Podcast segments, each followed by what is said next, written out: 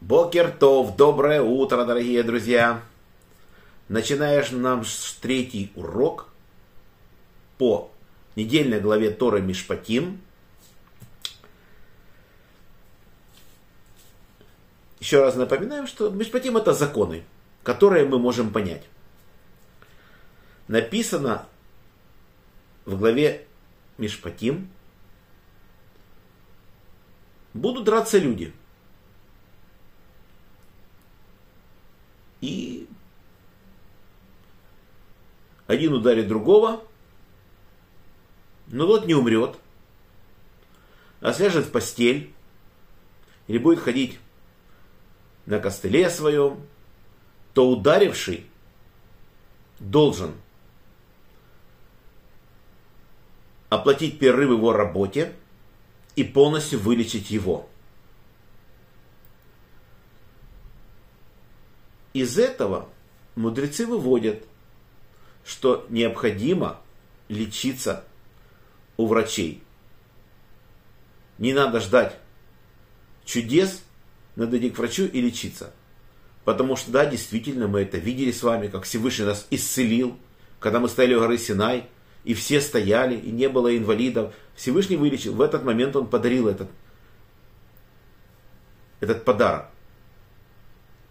Но для этого нам надо быть теми людьми, которые хочет от нас увидеть Тора. Тогда можно о чем-то говорить. А в обычной жизни надо идти к врачу и лечиться. Вот так. Теперь другой вопрос. Будут драться люди. И в этой драке случится несчастье. Человек ударит беременную женщину. Он не хотел это, очевидно, делать. И она выкинула. Был выкидыш, ребенок погиб. И суд должен разобраться с этим. Говорит, если муж женщины затребует, то он должен уплатить ту сумму, которую назначит суд. Не ту сумму, которую муж попросил. Суд примет во внимание все. Очевидно, женщина вмешалась в драку, хотела защитить своего мужа, и ее никто не хотел убивать или бить, и так получилось. И, в общем, человек должен только уплатить стоимость, которую назначит суд. Вот так вот. И написано дальше, если случится несчастье, то тогда дашь душу за душу, Глаз за глаз, зуб за зуб, рука за руку, ногу за ногу, ожог за ожог, ушиб за ушиб. И наши мудрецы тоже это разбирают. То есть, если человек убил умышленно, и тогда у основания есть у суда забрать душу за душу.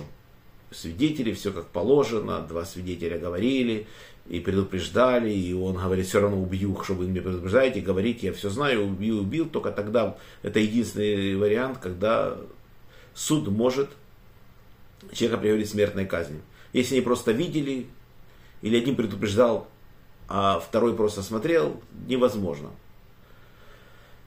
Но что касается остальных вещей, что касается там зуб за зуб, глаз за глаз, переводят наши мудрецы, что это глаз под глаз, зуб под зуб, вот такая, такой необычный здесь язык. И это означает, что нужно взыскать с человека разницу. То есть, допустим, если человек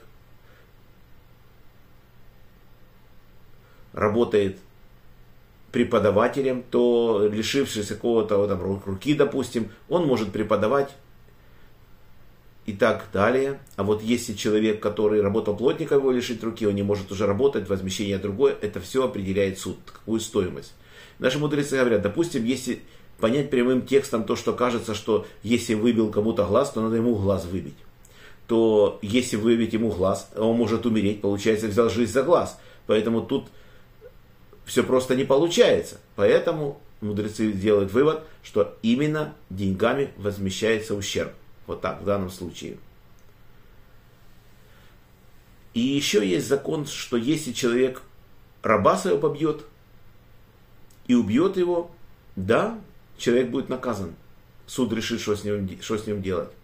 Но если раб проживет день или два дня, то не надо наказывать его, ибо раб его деньги. То есть человек, очевидно, не хотел убивать своего раба, хотел наказать, он его побил, и в данном случае случилось несчастье, раб умер, то он потерял, считается, деньги. Вот такой он. Он не хотел это делать. Ну, во всяком случае, все возможные действия рассматривает только суд. Не толпа рассматривает, а именно суд. Этот суд очень серьезный, он состоит из 23 судей, но в зале должны присутствовать еще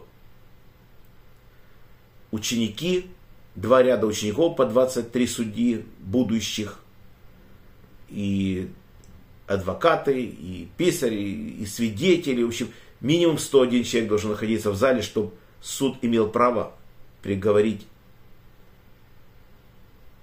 человека за убийство к смертной казни. Вот так. Таких казней у нас было немного за всю историю Танаха, вот за 800 лет.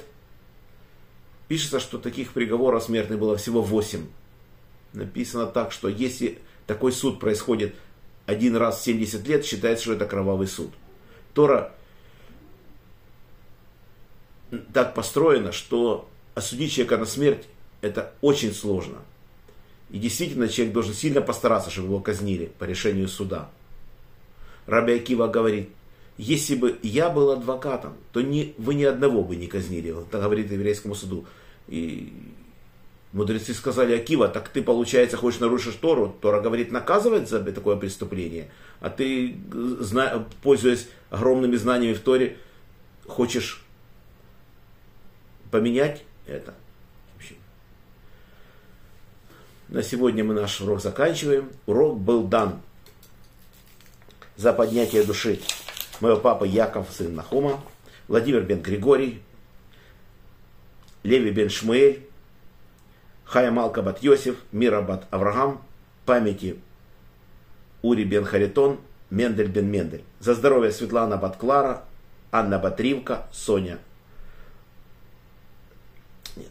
Полина Перл бат Соня Сура, Женя бат Ида, Моша бен Рая, Анна бат Елена, Евгений бен Софья, Двойра бат Мира, Ирина бат Двора, Моисей бен Ева, Инесса бат Маэль, Евгений бен Берл, Евгений, Евгения бат Ита. За хороший шедук Аром Андрея бен Двойра и Денис бен Нахум. Подписывайтесь на канал, ставьте колокольчик. Всем всего самого наилучшего. До новых встреч!